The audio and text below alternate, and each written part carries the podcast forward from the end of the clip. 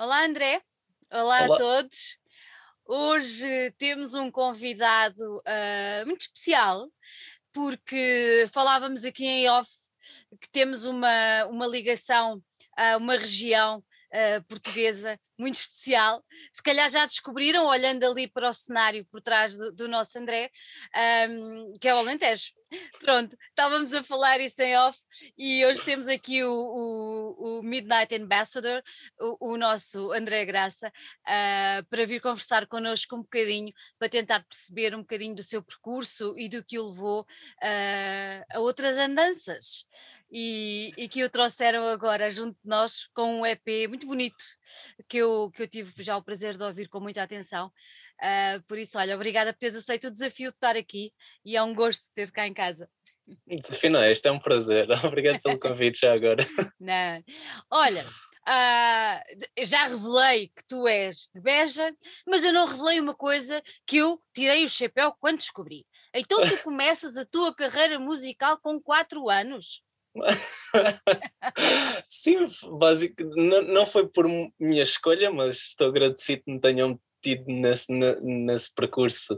Uh, é, a minha mãe uh, inscreveu-me no conservatório quando eu tinha 4 anos, ainda, mas eu lembro-me que aquilo era tipo aulas para, para moços pequenos, com teoria uhum. e isso tudo, mas só comecei, só comecei no piano, acho que foi com 5 ou 6 anos, acho que foi com 6, tenho quase certeza que são 6. Aí é que começou. E, a tua mãe pôs-te lá. Tu tens memórias dessa altura? Deves ter. O que é que tu achavas? Ai, dizer, não me lembro. Com, com quatro anos, se calhar não te lembras de muita coisa. Sim, quatro anos não me lembro, mas eu lembro das minhas, ainda me lembro da primeira música que toquei no piano. Não sei oh. se é na memória. É que é, literalmente eh, eram só duas notas, era dó, ré, dó, ré, dó, dó, ré, dó, ré. não, três, dó, ré, mi, ré, dó, ré, mi, ré, dó, ré, dó, ré, dó. Ainda me lembro. Ainda te lembras disso, muito giro. Depois, já não saíste do mundo da, da música, uh, percebeste que era aí que tu era aí que tu te sentias bem, não é? Tu falaste no piano, mas também há por aí uma percussão, um saxofone. Conta-me uhum. lá como é que tu depois andaste, estendeste que nem um polvo aí por estes outros instrumentos.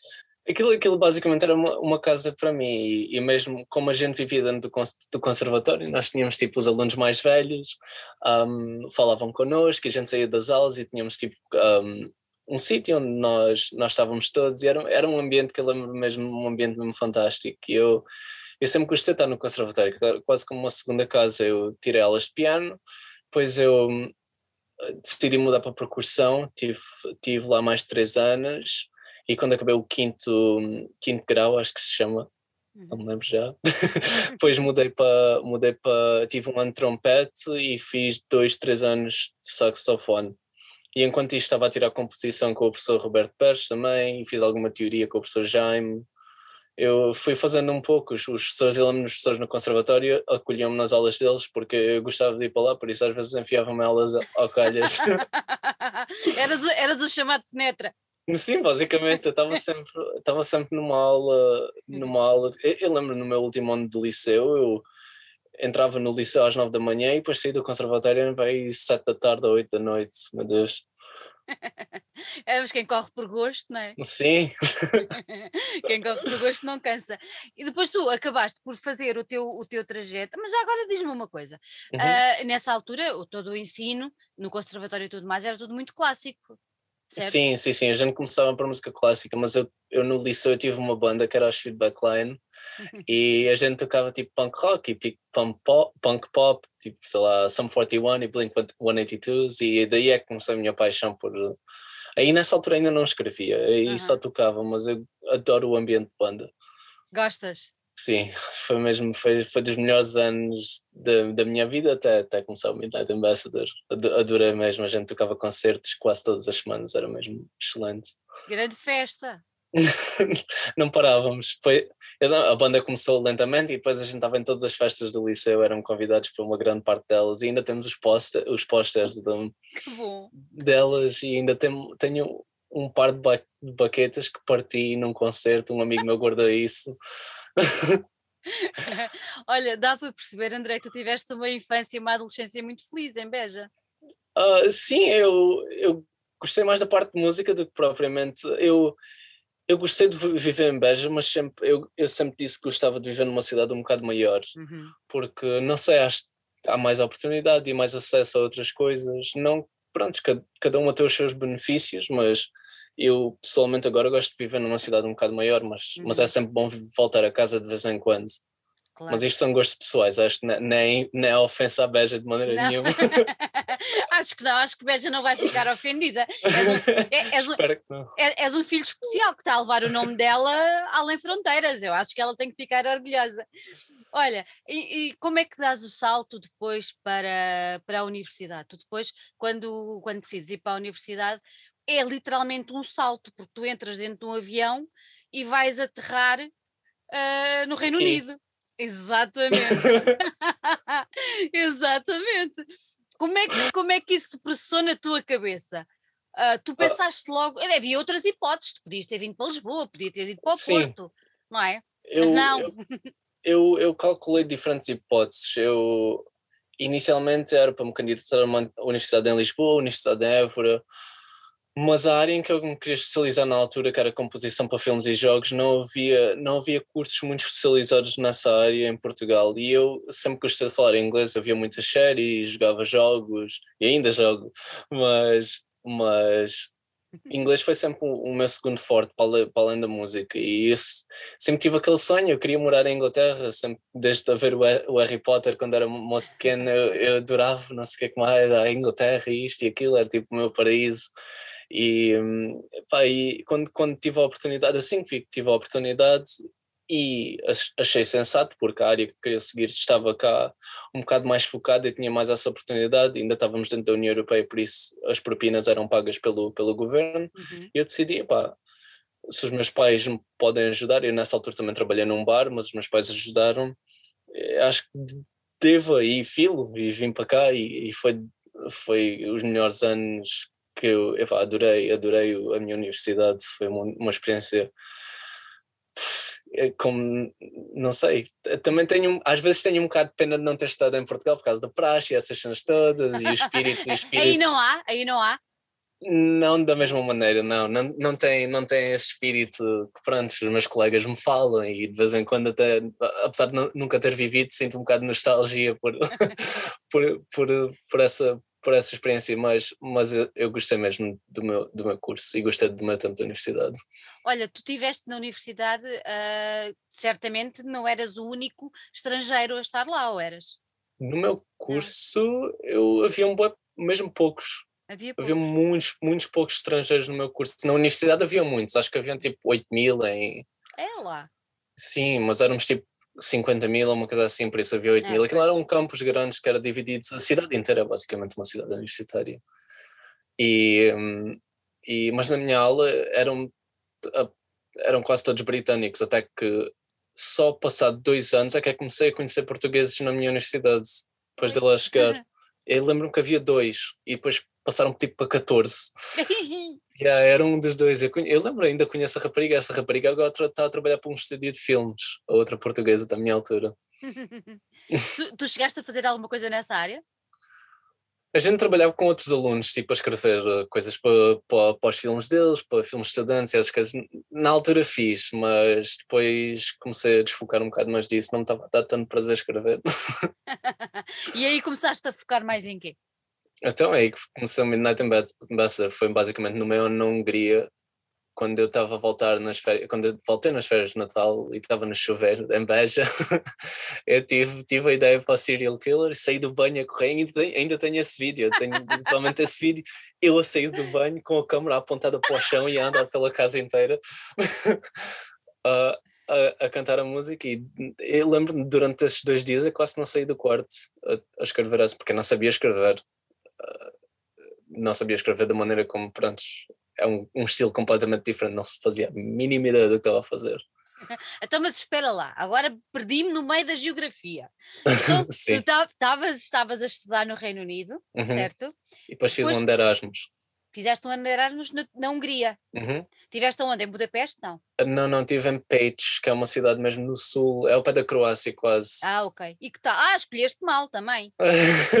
a gente teve a oportunidade de ir a Budapeste, mas, mas Pécs era uma cidade um bocado mais pequena e tive em termos de amigos e as amizades que lá fiz e as experiências de viajar, foi um ano que valeu a pena, mas eu, esse não foi dos melhores anos da minha vida, não, não gostei muito desse ano. Não gostaste? Não, e foi daí que se começou a manifestar mais, mais, mais o Midnight Ambassador, que de certa maneira era tipo o meu psicólogo, que eu não tinha muita gente com quem falar, e eu estava a ver oh, com quem é que eu falo, falo comigo próprio.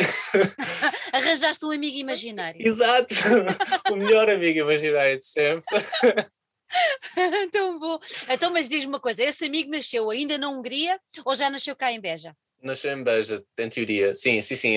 Foi escrito em Beja, foi escrito em Beja. Depois ele saiu. Saiu. saiu... Estou a adorar. saiu na Hungria, foi no dia 4 de maio de 2017. Celebras o aniversário dele?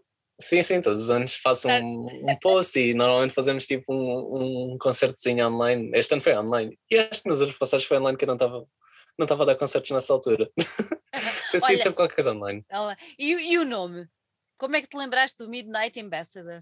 Uh, isto foi tipo uma sequência de eventos. Midnight Ambassador, há um, um artista chamado Charles Gambino, que é um dos meus artistas favoritos de todos os tempos, e ele descobriu o nome dele através de um gerador de Wu-Tang Clan Name Generator. e eu, basicamente, estava a ouvir tanto, eu só ouvia Redbone. Nesse, nesses quatro dias, ou o que é que foi, literalmente só ouvia Redbone. E depois fui fazer o meu gerador e o que é que me aparece? Olha. e eu e olha para o nome e eu, eu faço com uma, uma, uma visão, eu tenho que fazer algo com este nome.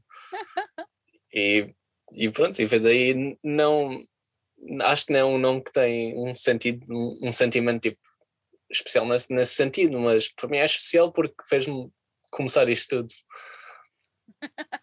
muito bom, muito bom. Olha, e, e, né, e o, o que é que. Deixa, deixa ver se eu consigo fazer a pergunta de uma maneira que fique, que fique fácil para mim e okay. para ti. Uh, o que é que o André, que uhum. aprendeu uhum. música uh, numa onda mais clássica, num conservatório, uhum. ensinou ao Midnight Ambassador num género de música completamente diferente. Acho que basicamente como tocar instrumentos e a teoria, como basicamente fazer música, o que é que é ritmo, o que é que é melodia, o que é que é isso tudo, apesar de eu, quando estou a fazer música, não penso, ai, tenho que pensar nestes ritmos e esta teoria, não sei o que mais, não, epá, já tive 18 anos disso, quando estava a estudar. É então, um bocado é, mais. Como é que fazes agora? É uma coisa é, mais. É, por sentimento, é, é, literalmente por sentimento, isto faz sentido. Eu ouço, se faz sentido, fica, se não faz sentido, não fica. Por exemplo, eu tenho exemplo, o Bandado Cigarettes, hum. quando foi feita, não soa, não soava nada do que soa agora, de certa maneira. Uh, soa no sentido da melodia, mas o instrumental estava no outro lado qualquer. Foste à procura dele depois? Sim, assim que veio, mas depois o, o pianista que toca comigo, eu, eu disse: é para tocar um piano para esta, para, esta, para, esta, para esta música, e aí comecei, troquei, troquei basicamente a maneira como a música funcionava. Se isto faz sentido. Faz. então, e como é que é normalmente o teu, o teu processo de criação? Uh, tu, tu surges-te a melodia primeiro, surge-te um tema para uma, para uma música? Porque eu li alguns, espera, uhum. que tu escreves as músicas como se fossem episódios de televisão. Pronto. Sim, isso é basicamente uma niche.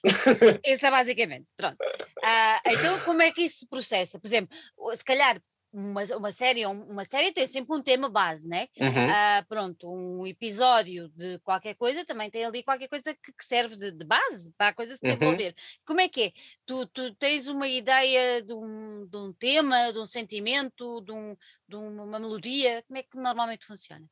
Uh, depende, totalmente depende, por exemplo, vamos começar pelo Serial Killer. Serial Killer foi a primeira música que fiz, foi foi instrumental. Normalmente é instrumental. Eu começo por, por imaginar como soa, ou pego no piano, toco uma nota e essa nota pego num acorde. Normalmente começo sempre por um acorde, ou às vezes começo por o ritmo, como eu disse, tipo, antes era percussionista, baterista, por isso às vezes, às vezes começa por aí. Normalmente é sempre uma mistura entre uns pequenos acordes e algum ritmo.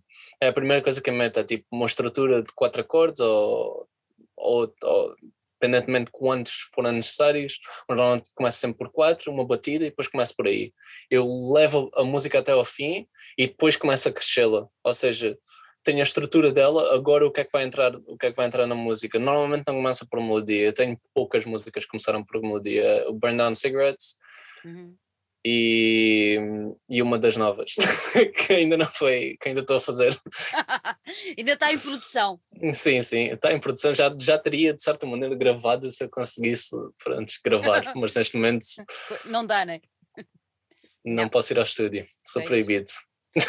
Estás confinado, estamos todos. Sim. Pois.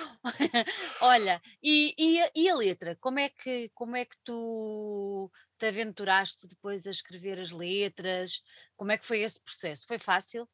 Às, vezes é, às vezes é um processo doloroso, às vezes é complicado. Como é que foi no teu caso? Então, tal como na produção, nas minhas primeiras músicas, a minha música, eu tive a ajuda de um amigo meu, que é o Eduardo Monteiro, uhum. que ele já tem muita experiência de produção, e ele começou-me por ajudar e eventualmente segui o meu próprio caminho, a produzir-me a mim próprio. Tal como no início das minhas letras, eu tinha um amigo meu que era o, o Mustafa, que era um amigo meu que eu conheci na universidade, e a gente fazia as letras juntos mas eventualmente eu comecei a escrever por mim próprio e, e não, é, não é porque eu não queira trabalhar com outras pessoas, é porque é porque dá mais liberdade e mais tempo para pensar, mais tempo para, fazer as coisas que eu sentar a intervenir na vida de outras pessoas.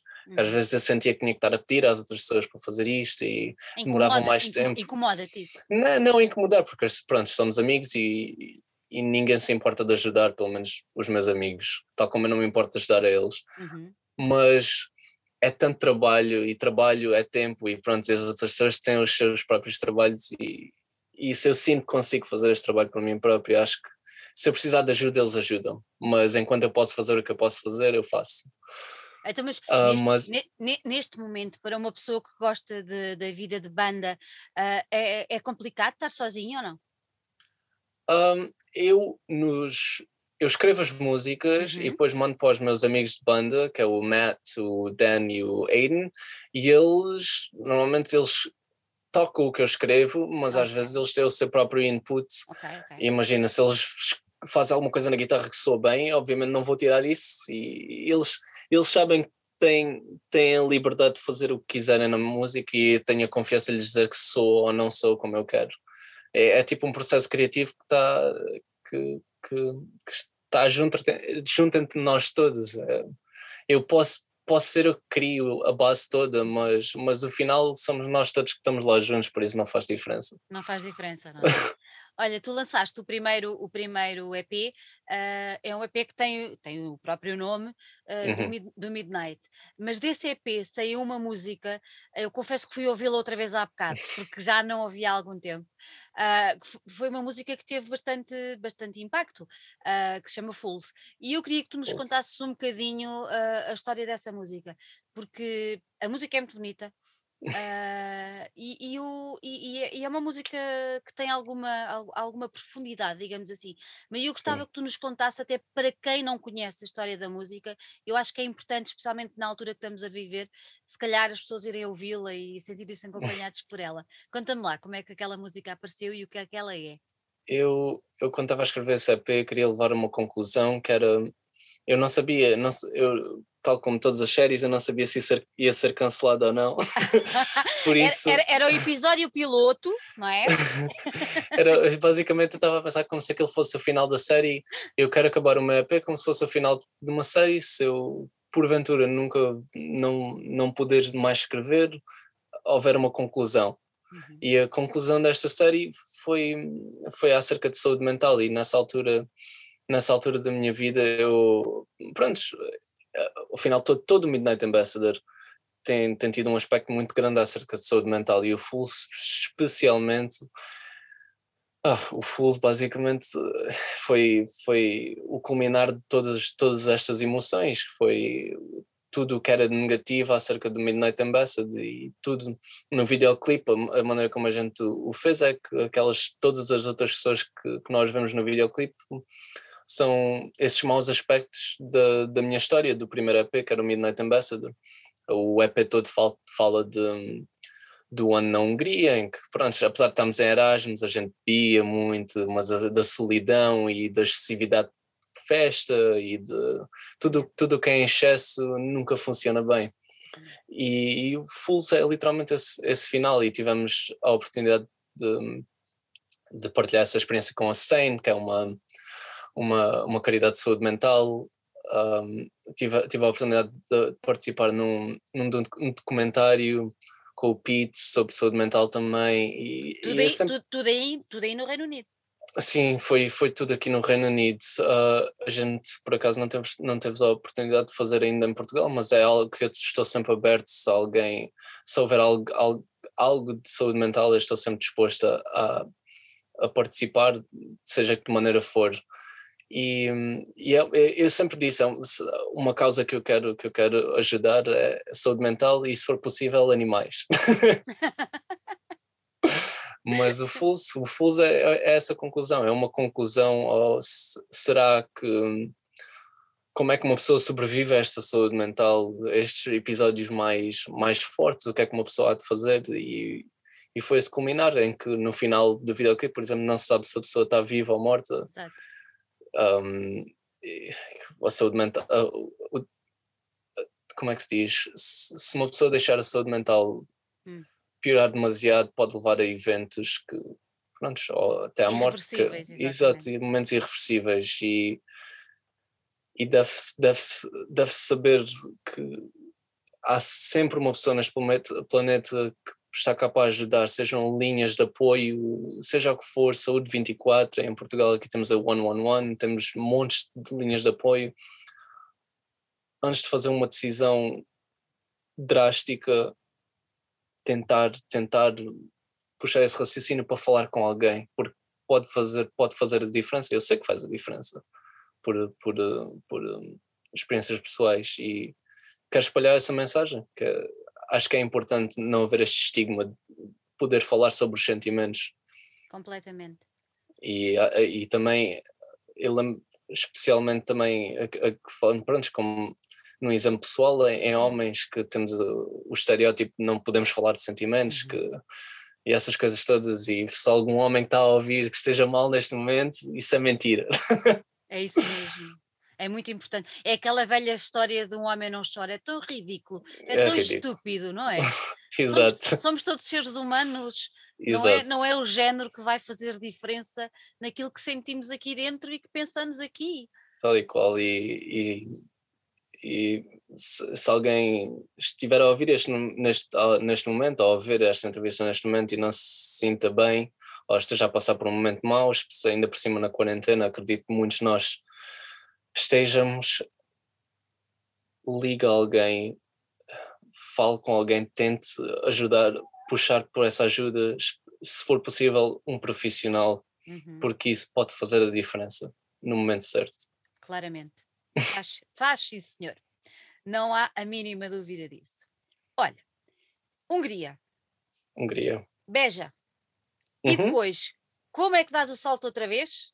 Então acabou o Erasmus, voltei, voltei, voltei para a Inglaterra uhum. e acabei o meu curso. Eu agora acabando na Hungria, Serial Killer, escrevi o Palace em Beja, uhum. Black and Blue também ainda escrevi em Beja, lançou Quarantine falta uma música? Não, depois escreveu o Fools e lancei o Fools antes da minha partida para Londres, aí começa o meu novo EP. Aí começa o teu novo EP. Essa Exato. partida para Londres foi quando? A nova, depois da Hungria, uhum. 2017. 2017. 2016 e, para 2017. E, tu, e tu, tu, quando voltaste para, para o Reino Unido, Exato. Hum, yeah. quando voltaste para o Reino Unido já ias com a ideia não de estudar, mas de fazer vida aí. Como é Sim, é? quando, quando acabasse, foi 2007 para 2018, quero dizer, desculpa. uh, quando, acabar, quando acabasse o meu curso, uhum. tive uh, opções. Eu tive a opção de voltar para casa ou tive a opção de ir tentar fazer a minha vida em Londres. Uhum. Eu quase que fui para casa, literalmente a minha, a minha renda acabava em dois dias, eu dormia em casa de pessoas ao calhas, basicamente, que eu conheci no meu trabalho novo. Uh, deixei as minhas malas com o meu amigo Aiden, que é o meu colega de banda, e, e eu fui convidado para um tra trabalho um dia antes da minha casa acabar, eu fui a Londres e durante quase três ou quatro dias tinha que apanhar o comboio todos os dias às 5 da manhã para manter esse trabalho. Finalmente arranjei uma casa e aí é que começa a festa. aí é que começa a festa. Diz ele, aí é que Sim. começa a festa.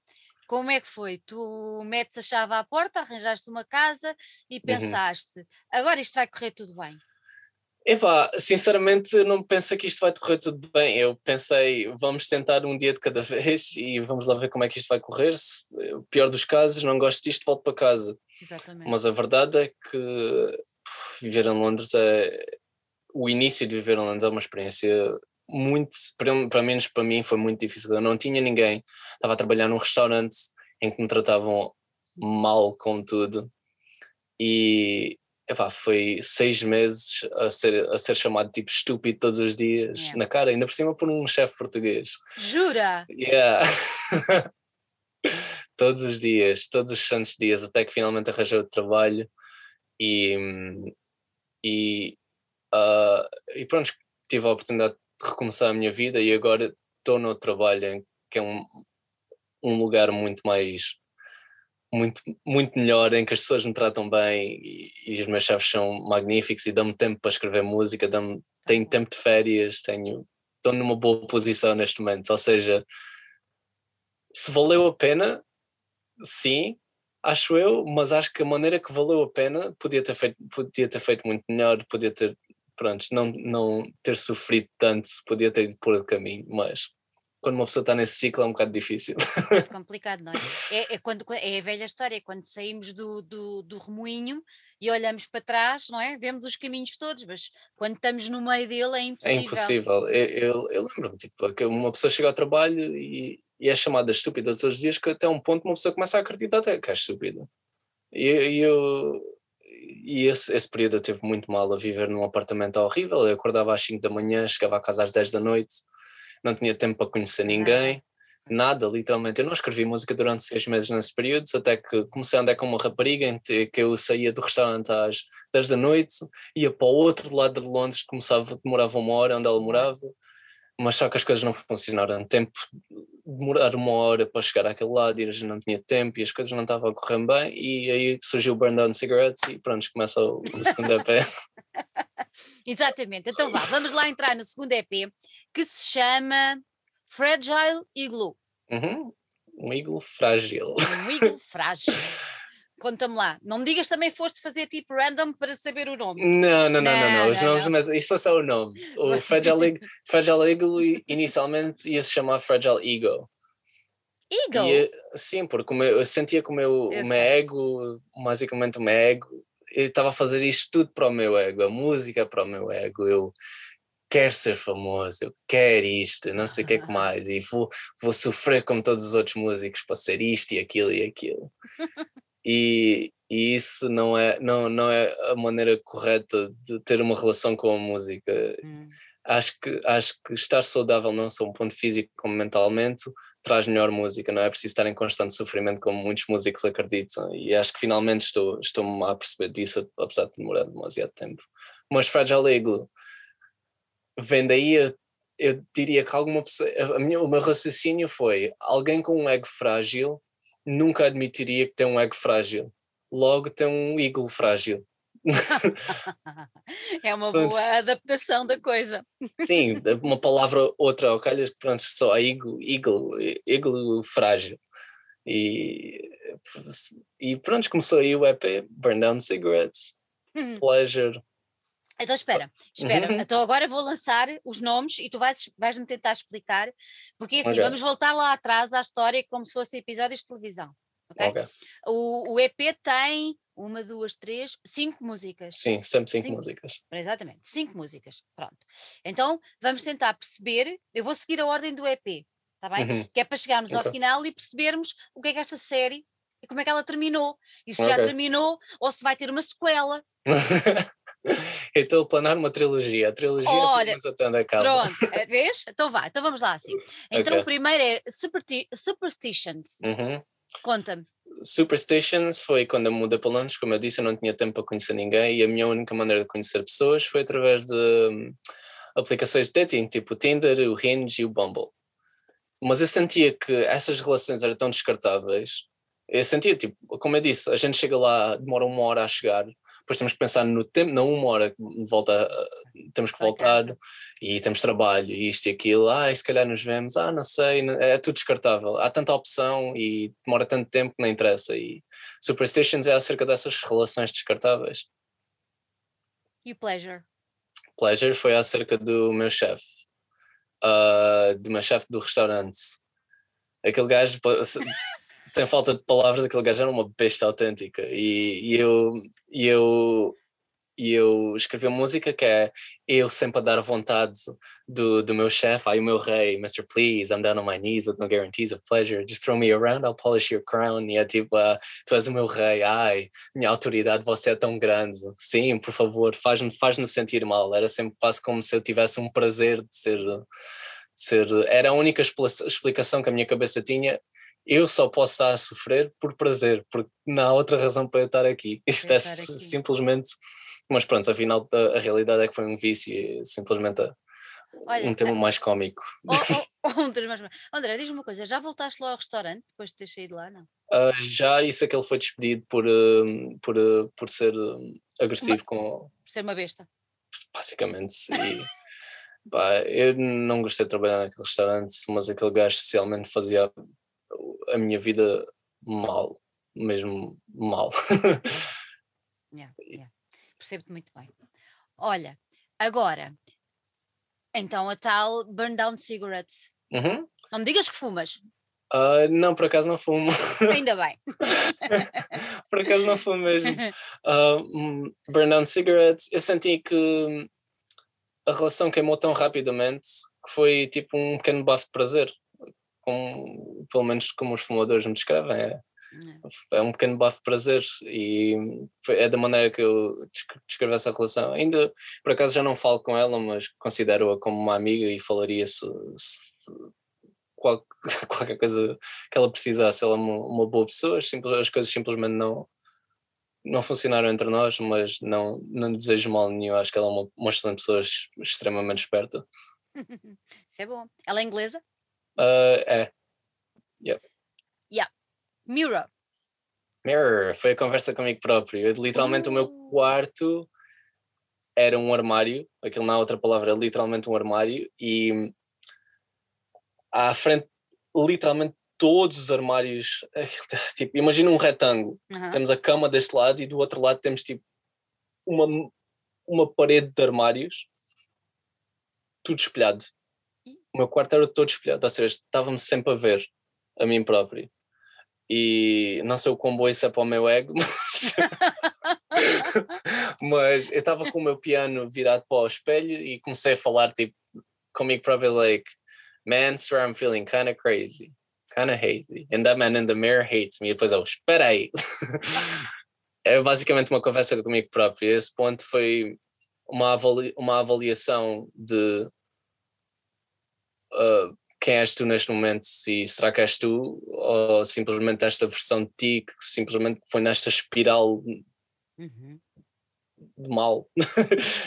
Que foi nesta espiral infinita de coisas que pronto, está a sofrer só porque sem, sem rumo.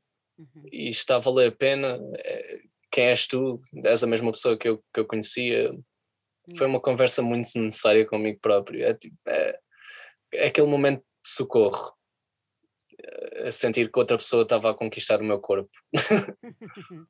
Mas correu bem essa conversa, porque depois com o All My Love. Sim, o All My Love, o All My Love foi é o momento final do EP que, que basicamente questiona eu amo a música ou não amo a música? Isto é o meu verdadeiro amor ou não é? E a conversa, a, a música leva o tema um bocado alto, mas a resposta é sim. Perdeste as dúvidas todas. Sim, pronto, nunca tive dúvidas, porque independentemente se eu não escrevo cinco meses, três meses, um dia, não interessa, eu acabo sempre por voltar a escrever. Olha, tu, eu li uma coisa que tu acho que disseste numa. acho que foi até um órgão de comunicação de Beja, em que falavas no teu avô uhum. e, e no amor pela, pela tua avó, e tu equiparavas isso, eu achei isso de uma beleza. Sim, ele, ah, ele era um. Ele, era, ele nasceu nos anos 30 e pronto.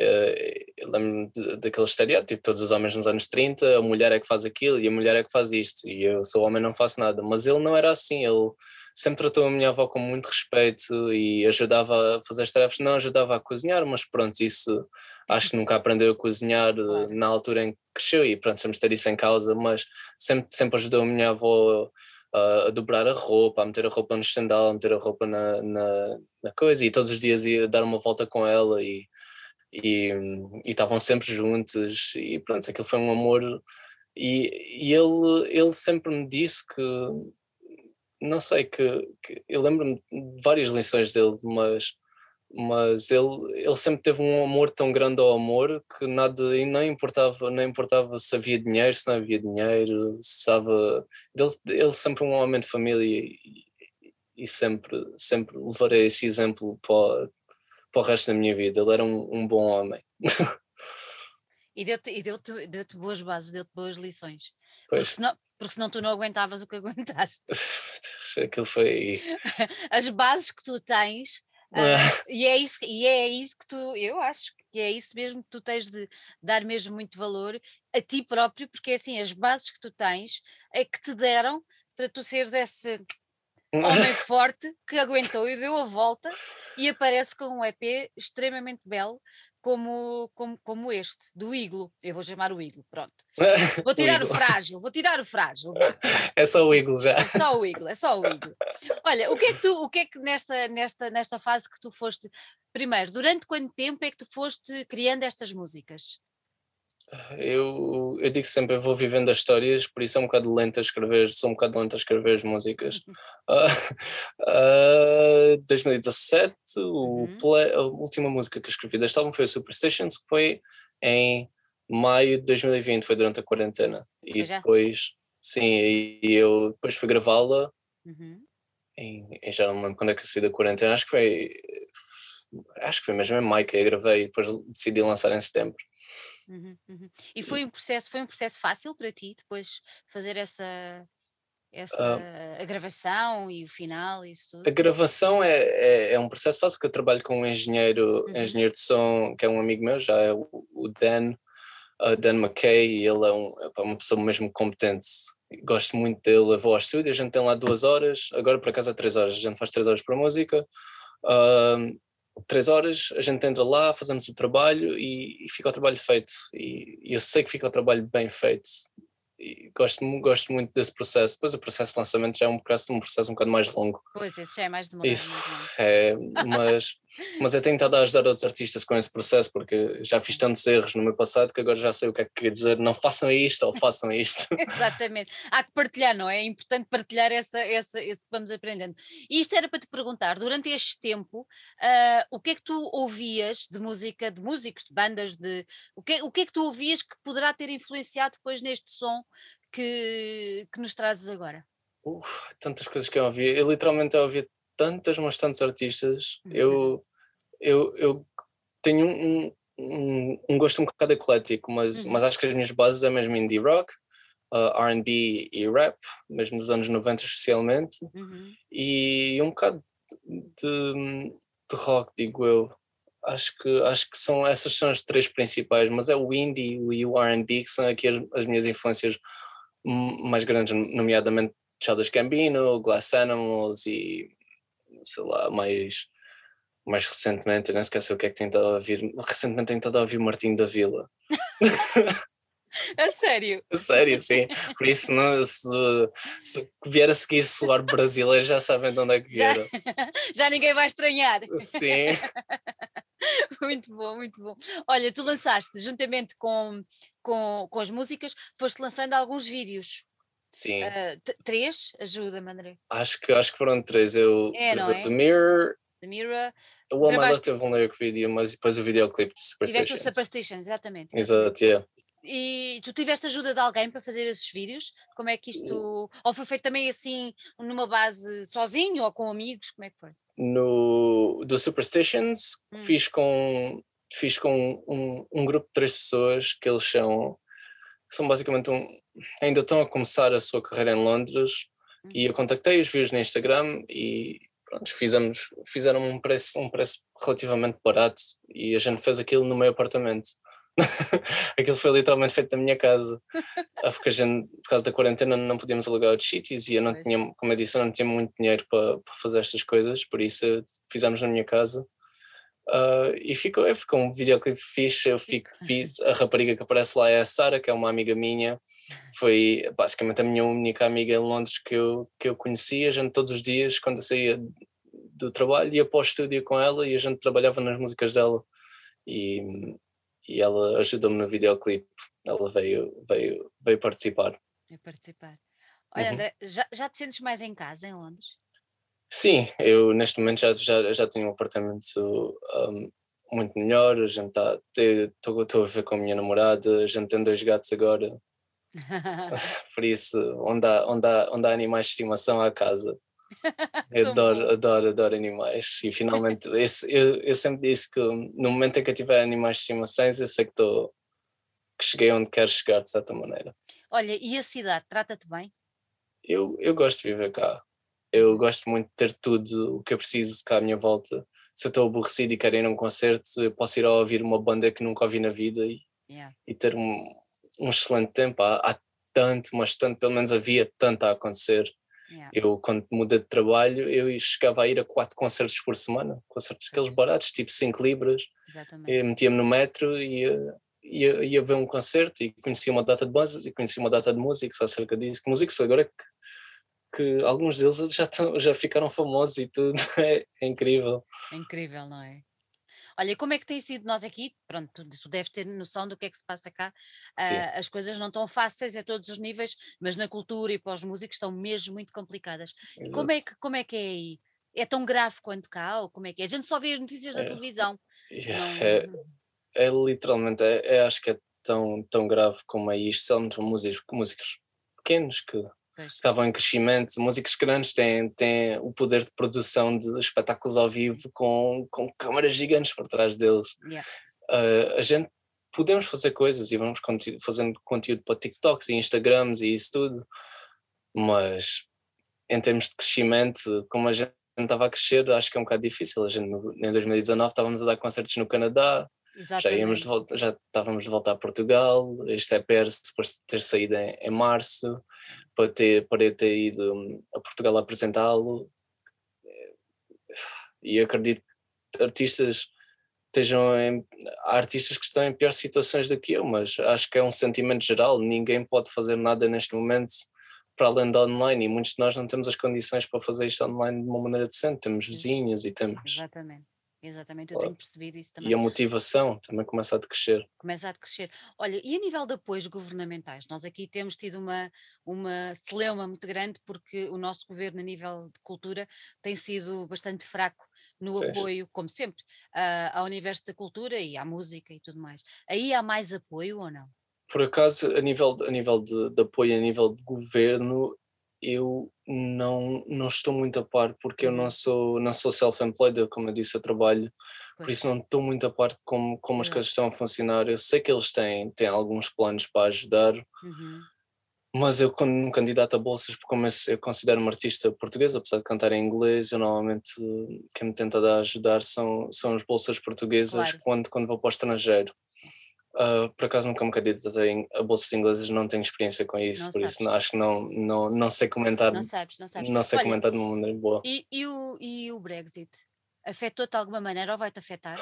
Eu acho que me vai afetar ao nível que os meus músicos são todos ingleses e, e hum, eu tenho nacionalidade portuguesa, por isso posso ir a Portugal e a União Europeia como, como eu quiser, mas se isto for como nos Estados Unidos ou no Canadá, a gente só foi no Canadá porque tínhamos uma bolsa em que não estávamos a receber dinheiro em um, lucro, quer dizer, uhum, a única uhum. coisa que a gente tinha era despesas. Exato. A gente só gastou dinheiro em despesas, não, não, não temos lucro nenhum. Se esse for o caso, como é que a gente vai a Portugal e levamos os instrumentos todos e pá, uma coisa dessa, voos mais instrumentos, há sempre é preços para cima, é, é, é caro. É muito caro. Exato. Veio, não... veio, veio, trocar as voltas um bocado, não foi? Exato, e normalmente os bilhetes são em Beja, que a gente normalmente consegue encher a casa em Beja, ou em Lisboa, também temos lá amigos, ou seja onde for onde a gente tocar, normalmente claro. cobria esses, epá, não, é, não é um valor exorbitante, mas é tipo, lá, 400 euros. Sim. Sim, vá um bilhete a 5 euros e fazemos três concertos e isso está coberto e temos um bom tempo e a gente não se importa com o lucro que faz é mais o que, podemos fazer e neste momento sentimos que cada vez podemos fazer menos e é, e é um bocado desabilitante para, para yeah. músicos. Para os músicos, não é? É um bocado complicado. É um bocado triste, mas yeah. é que se há de fazer. Olha, eu ia, uma das perguntas que eu tinha para te fazer era como é que vocês estavam a pensar em apresentar isto ao vivo, mas pronto, acho que a resposta está mais do que dada, é vamos ver. Vamos ver, não sei, porque em teoria, como eu sou português, como eu sou português, eles podem vir a Portugal, podem vir a Portugal e, e se, eu, se as despesas forem minhas, de certa maneira, em teoria, acho que as podemos cobrir sem haver uhum. problemas para eles, por isso, se eu, se eu me encarregar de, de simplesmente a gente só faz as despesas, só, só cobrir despesas, acho que não. Há de haver uma maneira, a gente de descobrir, eu vou claro voltar a casa. Eh, Portugal é a minha casa, não, não quero saber, Brexit ou não Brexit. eu vou de barco eu vou de barco, dás a volta e vais de barco. Exato. Olha, antes de irmos embora, diz-me só uma coisa: onde é que as pessoas podem adquirir o, o EP? De que maneira é que podem adquirir o teu EP? Uh, ah, neste momento, uh, se quiserem a cópia de, de, do, como é que se dos EPs, tenho no, no Bandcamp. Camp. Aí podem fazer download, acho que, acho que é tipo 99 cêntimos por música, uma coisa assim. Mas se quiserem ouvir de graça, podem ir ao Spotify, ao iTunes, ao Apple Music, Deezer, tudo o que quiserem utilizar, a música está lá para os vossos ouvidos. Um, e eventualmente vou ter merch, também tem o midnightambassador.com, é que podem ter lá as informações todas. Se, se eu estiver a planear algo, eu meto lá. e, e, depois tem as redes sociais também, Instagram. E, e, e está, estás a planear algo ou não? uh, estou neste momento a fazer um EP, já tem nome, já tenho as capas prontas. E as ah, músicas? Uh, as músicas também. mas, mas, mas agora não sei quando. Eu, eu quero lançar em setembro. Começar a lançar os singles em setembro para lançar o EP em 2022. Mas não sei como é que eu vou fazer isso agora. Provavelmente o mais provável é se eu não conseguir gravar o EP, eu gravar o single e lançá-lo dia 22 de setembro, pelo menos começar a lançar aí, mas eu não começo a lançar mais cedo porque eh, não, não posso ir a um estúdio, não posso pois. sair de casa e, e, não tenho o meu microfone, agora estou na casa da minha namorada, de, dos pais da minha namorada, não, não há microfones aqui. não consigo fazer muito neste momento, o que é um bocado desmoralizante, mas yeah. algo melhor há de vir. Completamente, e é mesmo isso que temos de pensar, algo melhor há de vir. Olha, sabes, sabes o que é que eu costumo fazer? Costumo olhar para trás para ver as dificuldades e depois ver onde estou e pensar, vá, vamos lá, embora. Exato, há de haver sempre, há de haver sempre mais difícil para olhar para trás e o que vem para a frente foi sempre resultado disso e há de haver sempre algo melhor que a gente possa olhar. Mais nada, é isso mesmo. Olha, André, gostei muito, muito, muito de ter aqui, gostei muito de falar contigo, mesmo muito. Também gostei, eu. Gostei Gosto muito, muito destas entrevistas. gostei muito do teu EP. Uh, gostei muito de descobrir as histórias por trás do teu EP, acho que é muito importante. E para mais um EP com tanto sentimento e com tanta entrega, porque é mesmo assim, uh, estas músicas, uh, olha, gostei mesmo muito. Desejo-te muita sorte, muita saúde. Sim, por enquanto está tudo bem. É, isso é que é preciso e que, que os dias vão correndo com calma, com tranquilidade. Aproveita Londres, que eu gosto tanto. É uma boa cidade. Eu, eu é também gosto de, gosto, gostava de aproveitar Londres, só que não me deixam. Há um vírus aí, não sei se ouviram falar. É verdade, é verdade. Deixa lá, deixa lá que o, o Boris já vai arranjar maneira de, de limpar essa coisa toda. Dia 22 Hoje é que é dia 19, dia 22 temos uma conferência de imprensa. A gente há de saber mais o que é que Ora, vês. O, senhor, o senhor há de dizer. Olha, meu querido, um grande beijinho e tudo bom para ti. Muito obrigado, um abraço e mais uma vez, mais uma vez obrigado pelo convite. É sempre um prazer estar aqui convosco. Obrigada, um beijinho grande. Beijinho.